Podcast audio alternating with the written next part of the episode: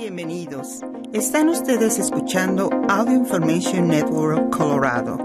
Esta grabación está destinada a ser utilizada únicamente por personas con impedimentos para leer medios impresos. Gracias por acompañarnos el día de hoy lunes 16 de enero de 2023 a la lectura de ARP en español. Mi nombre es Diana Navarrete. Estos son los principales artículos que leeremos hoy. Cambios principales de Medicare en el 2023, escrito por Dina Bunes. Una norma sobre las alergias al sésamo tiene consecuencias imprevistas, escrito por Erwan Kasrai. El 1 de septiembre empiezan las negociaciones de los precios de los medicamentos recetados de Medicare, escrito por Dana Bonis. Y continuaremos con algunos artículos diversos, Cambios principales de Medicare en el 2023. El nuevo año nos trae un límite para los copagos de insulina, vacunas gratuitas, primas más bajas y más. Algunos de los cambios más grandes de Medicare en muchos años entran en vigor en el 2023, cuando más de 65 millones de personas en Estados Unidos pagarán primas deducibles más bajos y sentirán los efectos de una ley histórica que reduce el costo descontrolado de los medicamentos recetados. Además, este año entrarán en vigor varios cambios para mejorar la manera en que los beneficiarios de Medicare pueden acceder al cuidado de la salud conductual. Los cambios también podrían estar llegando a la telesalud. Algunos servicios virtuales ampliados durante la pandemia continuarán, mientras que otros podrían desaparecer si, como era de esperar, la emergencia de salud pública por el coronavirus se suspende en algún momento en el 2023. El Congreso podría actuar para extender esas expansiones de telesalud. Mantenemos a los más de 65 millones de beneficiarios de Medicare en el centro de todo lo que hacemos, dijo en una entrevista con ARP Mina Sheshamani, cirujana economista de salud y directora del Centro para Medicare en los centros de servicios de Medicare y Medicaid. Todo el trabajo que estamos haciendo es para lograr que el cuidado sea más accesible para ellos, que funcione mejor y que sea más asequible. A continuación, una mirada más detallada a los mayores cambios que llegarán a Medicare en el 2023. Para la mayoría de los beneficiarios de Medicare, las primas de la parte B se deducen directamente de sus pagos mensuales del Seguro Social dado que el ajuste por costo de vida del Seguro Social, por sus siglas COLA, aumentó los beneficios un 8.7% en el 2023. Las personas inscritas en ambos programas verán más dinero en sus bolsillos cada mes. Los cargos mensuales más altos pagados por el 7% de los beneficiarios de Medicare con ingresos altos también disminuirán en el 2023.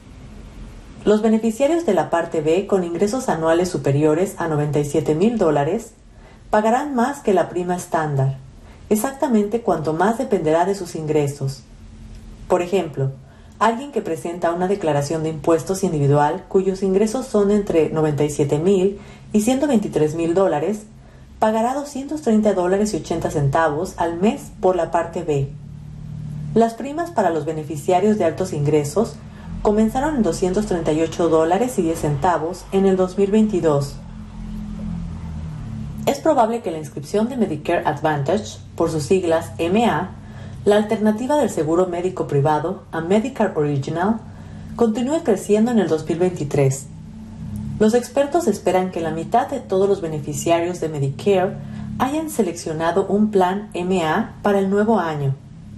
La mayoría de los beneficiarios de Medicare deben pagar la prima de la parte B, ya sea que tengan Medicare Original o un plan MA. Algunos de estos planes privados ofrecen un beneficio de devolución en el que la aseguradora cubre parte o la totalidad de la prima mensual de la parte B del socio. Los deducibles también disminuyen. El deducible anual de la parte B para el 2023 está disminuyendo a 226 dólares, una disminución del 7 dólares en comparación con el 2022 y la primera disminución en una década. Los deducibles anuales de los planes Medicare Advantage y los planes independientes de medicamentos recetados de la parte D varían según el plan que elijas y el lugar donde vives. El gobierno establece un límite para los deducibles de la parte D. Ese límite es de 505 dólares para el 2023 en comparación con 480 dólares en el 2022. Los costos de la parte A aumentan. Un costo fijo en Medicare que está aumentando es el deducible de la parte A. Aunque la mayoría de los beneficiarios de Medicare no pagan una prima mensual por la parte A, que cubre los servicios de hospitalización, los centros de enfermería especializada, los centros de cuidados terminales y algunos servicios de atención médica en el hogar, sí se cobra un deducible por cada hospitalización. Para el 2023, el deducible de la parte A será de 1.600 dólares por estadía, un aumento de 44 dólares con respecto al 2022. Para las personas que no han trabajado lo suficiente como para reunir los requisitos para recibir los beneficios de la parte A, sin el pago de primas, la prima mensual también aumentará. La prima completa de la parte A será de 506 dólares al mes en el 2023, un aumento de 7 dólares. El que un beneficiario deba pagar su prima completa de la parte A dependerá de su historial laboral o el de su cónyuge. Los beneficiarios con planes Medicare Advantage deben consultar con su plan para determinar los cargos de hospitalización. Los copagos de insulina fueron limitados. Bajo la Ley de Reducción de la Inflación del 2022, que incluye varias disposiciones para reducir los precios de los medicamentos recetados para los beneficiarios de Medicare, comenzaron en el 2023 los copagos por un suministro de 30 días de cualquier tipo de insulina que cubra un plan de medicamentos recetados de Medicare se limitarán a 35 dólares. Los beneficiarios no tendrán que pagar más de 35 dólares, incluso si aún no han cumplido con su deducible anual de la parte D.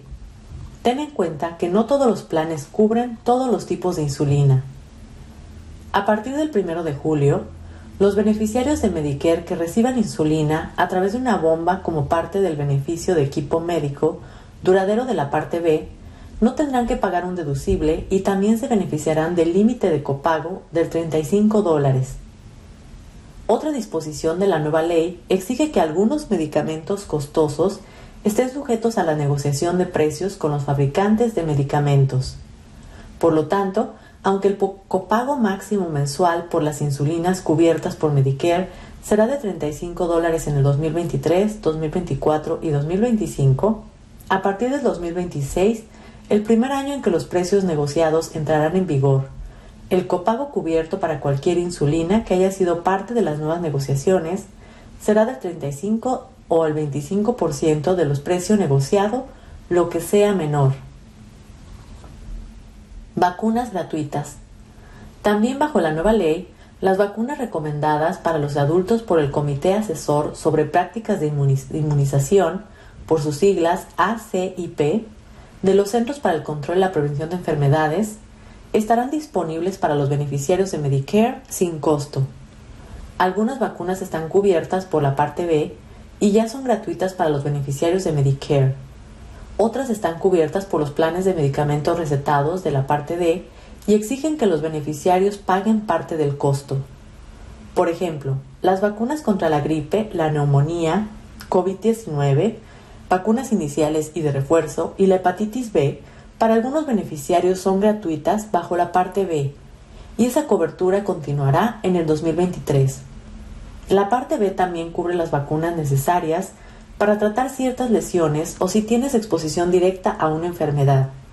Entre ellas se cuentan la hepatitis A, la rabia y el tétanos.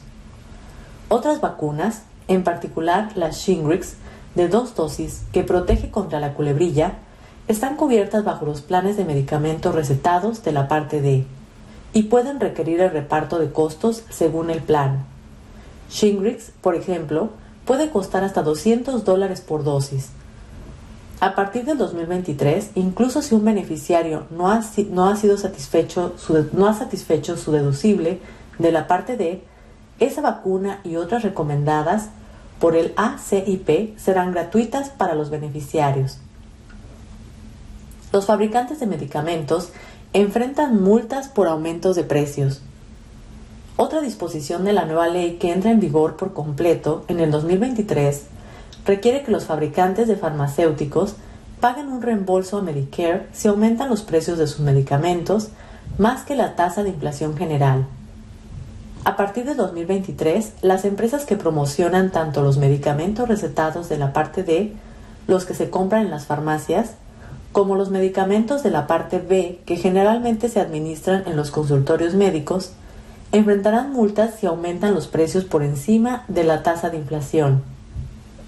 Los reembolsos que adeudarán las compañías serán la cantidad que aumentaron al precio de un medicamento por encima del aumento inflacionario, multiplicada por el que Medicare pagó por todas las ventas de ese medicamento. Este nuevo requisito tiene como objetivo disuadir a las compañías farmacéuticas de aumentar sus precios por encima del nivel de la inflación. Según investigaciones realizadas por la Kaiser Family Foundation, una organización no partidaria, entre el 2019 y el 2020, los precios de la mitad de los medicamentos cubiertos por Medicare aumentaron más que la tasa de inflación. Principios de las negociaciones de precios. Para el 1 de septiembre, Medicare anunciará los primeros 10 medicamentos de la parte D que según la nueva ley comenzarán un primer proceso en el que Medicare negociará los precios con los fabricantes de medicamentos dijo Seshamani, y que tendrá un gran impacto para brindar más asequibilidad de los medicamentos para las personas con Medicare. Los precios negociados para ese primer grupo de medicamentos, que se seleccionarán de los 50 medicamentos en los que los planes de medicamentos recetados de Medicare gastan más, entrarán en vigor en el 2026. Algunas reglas de telesalud cambiarán. Durante la pandemia, Medicare amplió la disponibilidad de la telesalud. Esto incluye permitir que los pacientes hablaran con los proveedores por teléfono, no solo por videollamadas cara a cara, que es lo que las reglas de Medicare exigían. El gobierno también amplió los tipos de proveedores que estarían disponibles para las visitas de telesalud, incluidos los fisioterapeutas ocupacionales y de lenguaje. Ampliar estos servicios adicionales y la forma en que se pueden realizar las visitas de telesalud fue posible porque los funcionarios de Medicare pudieron suspender temporalmente las reglas existentes debido a la emergencia de salud pública por el coronavirus. Pero una vez que se elimine la declaración de emergencia, muchos de esos servicios adicionales estarán disponibles solo durante 151 días, dice Sheshamani. El Congreso tendría que actuar para extender estas expansiones o hacerlas permanentes. Un área donde se han hecho permanentes las nuevas flexibilidades de telesalud es la salud conductual. Los beneficiarios continuarán teniendo acceso a estas visitas solo por teléfono, además de por video. Mayor énfasis en la salud conductual. Se avecinan muchas cosas para movilizar la fuerza laboral de salud conductual, dice Sheshamani. Medicare pagará por trabajadores sociales clínicos, psicólogos y otros especialistas en salud conductual con licencia para que sean parte de la visita del consultorio de atención primaria del beneficiario, de modo que puedan obtener sus servicios de salud conductual allí mismo, para que así el cuidado de la persona sea integral, dice Seshamani. El programa también mejorará el acceso a terapeutas familiares y de matrimonio con licencia. Además, Medicare ampliará sus servicios de abuso de sustancias, Vamos a pagar por camionetas móviles, por ejemplo, por el tratamiento de opioides para brindar cuidado a las personas, dice Seshamani. Algunos tienen acceso a atención dental. Medicare no cubre el cuidado dental de rutina. Sí paga por algún trabajo dental que se necesita junto con otro procedimiento médico, como la extracción de un diente durante una operación de mandíbula. A partir de 2023, el programa ampliará el tipo de servicios dentales médicamente necesarios que cubrirá cuando sea necesario con otros procedimientos, como una limpieza u otro trabajo dental que mejorará el resultado de un trasplante de órganos o un tratamiento contra el cáncer. Mejora el acceso a la inscripción. A partir de enero, siempre y cuando las personas que reúnen los requisitos se inscriban en Medicare durante los periodos oficiales de inscripción, no tendrán que esperar a que su cobertura entre en vigor. Por ejemplo, inscribirte durante el periodo de inscripción general del 1 de enero al 31 de marzo significaba esperar a que la cobertura comenzara en julio. A partir de 2023, siempre y cuando solicites Medicare durante el periodo de inscripción general o durante de un periodo de inscripción especial, tu cobertura entrará en vigor a principios del mes siguiente. Entre las personas que reúnen los requisitos para algunos de los nuevos periodos de inscripción especial, figuran aquellas que no se inscribieron en el periodo de inscripción inicial porque se vieron afectadas por un desastre natural y las personas que recibieron información errónea de un empleador, por lo que no se inscribieron cuando se suponía que debían hacerlo. Además, las personas que ya no reúnen los requisitos para Medicaid, el programa federal y estatal de seguro médico para personas de bajos ingresos, podrán solicitar Medicare durante un periodo especial de inscripción si pierden su cobertura de Medicaid. Seshamani dijo que esto será especialmente importante cuando se elimine la emergencia de salud pública por COVID-19. Una norma sobre las alergias al sésamo tiene consecuencias imprevistas.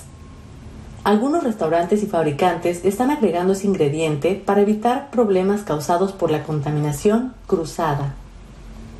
Para ayudar a proteger a las personas alérgicas al sésamo o a jonjolí, la Administración de Alimentos y Medicamentos, por sus siglas FDA, declaró que a partir del 1 de enero, esa semilla se considera como uno de los principales alérgenos alimentarios pero eso quizás haya tenido consecuencias imprevistas. Según esta norma, las empresas de alimentos y los restaurantes deben implementar medidas para evitar la contaminación cruzada con el sésamo y etiquetar claramente los productos que contienen ese alérgeno. Sin embargo, a algunos expertos en alergias alimentarias les preocupa que los fabricantes simplemente añadirán sésamo a sus recetas y sus productos para evitar lidiar con las normativas sobre contaminación cruzada. Nos han llegado rumores sobre eso, pero no hemos hablado directamente con ningún fabricante, dijo Kenneth Mendes, presidente y director ejecutivo de la Asthma and Allergies Foundation of America, por sus siglas AAFA. Eso es lo que se está diciendo. Consecuencias imprevistas. Olive Garden, Chick-fil-A y Wendy's confirmaron a ARP que algunos de sus panes contienen sésamo y que se han actualizado debidamente sus guías sobre los alérgenos. Chick-fil-A explicó que si bien la empresa no deseaba cambiar su receta, sus proveedores no podían garantizar que sus panecillos brioche blancos y multigranos se elaborarían en líneas de producción sin posibilidades de contacto con sésamo. Además, ningún suministrador de pan podía proporcionarles la cantidad necesaria de panes sin sésamo. Sin embargo, la cadena de restaurantes ofrece opciones de pan sin sésamo. La FDA no tiene datos sobre la cantidad de sésamo que los fabricantes han estado agregando a sus listas de ingredientes. Pero un vocero declaró que si bien la práctica de añadir sésamo y luego declararlo en la etiqueta no es una infracción, eso haría que para los consumidores alérgicos al sésamo sea más difícil encontrar alimentos seguros para ellos, un resultado que la FDA no respalda. Pienso que los fabricantes de alimentos desean evitar tener que retirar productos debido a etiquetas incorrectas, y algunos probablemente se preocupan de que no podrán limpiar sus máquinas adecuadamente para evitar la contaminación cruzada durante el proceso de fabricación, señaló Méndez. ¿Cómo encontrar alimentos sin sésamo?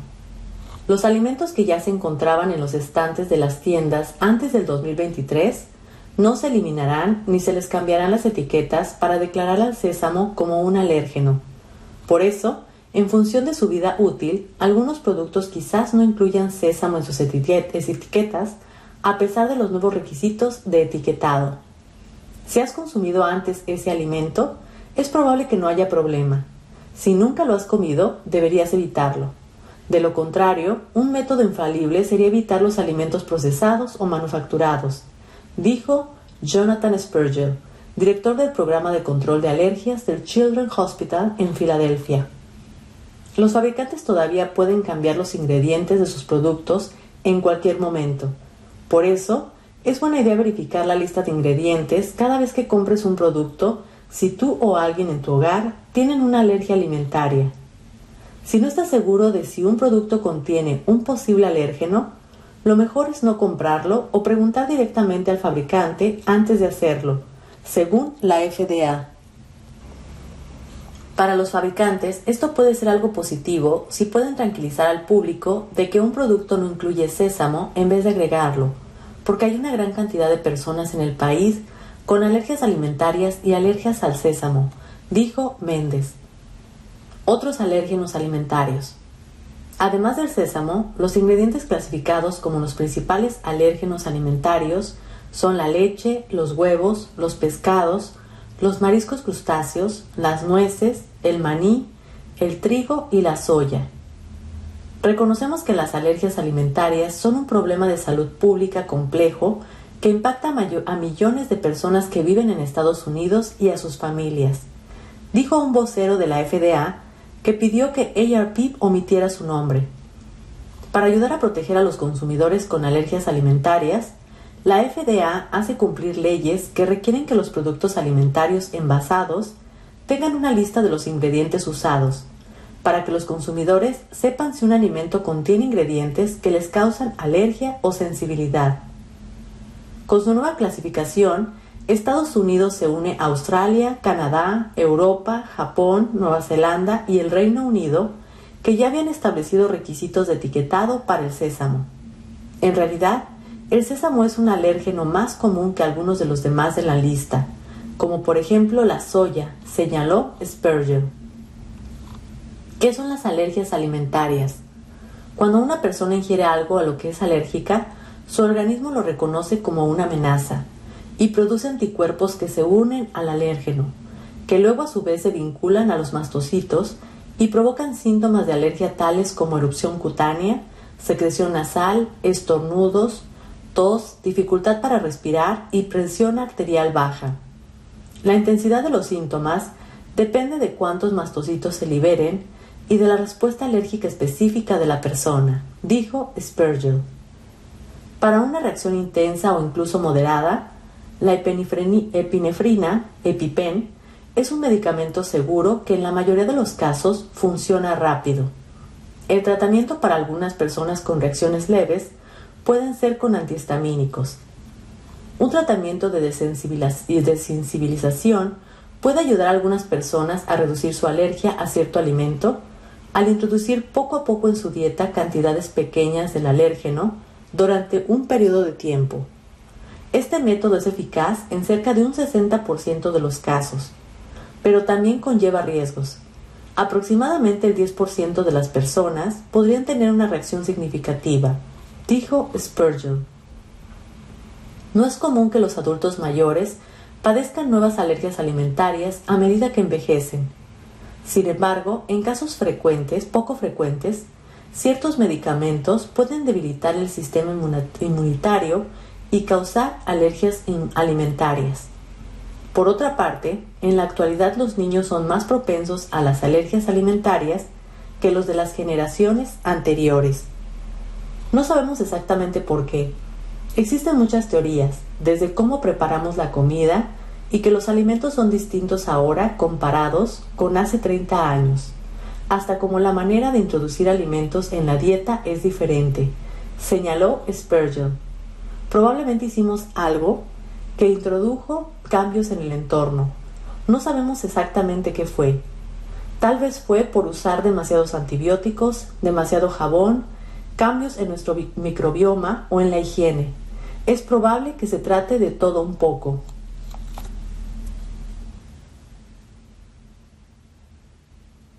Gracias por acompañarnos en esta edición de ARP en español. Mi nombre es Diana Navarrete.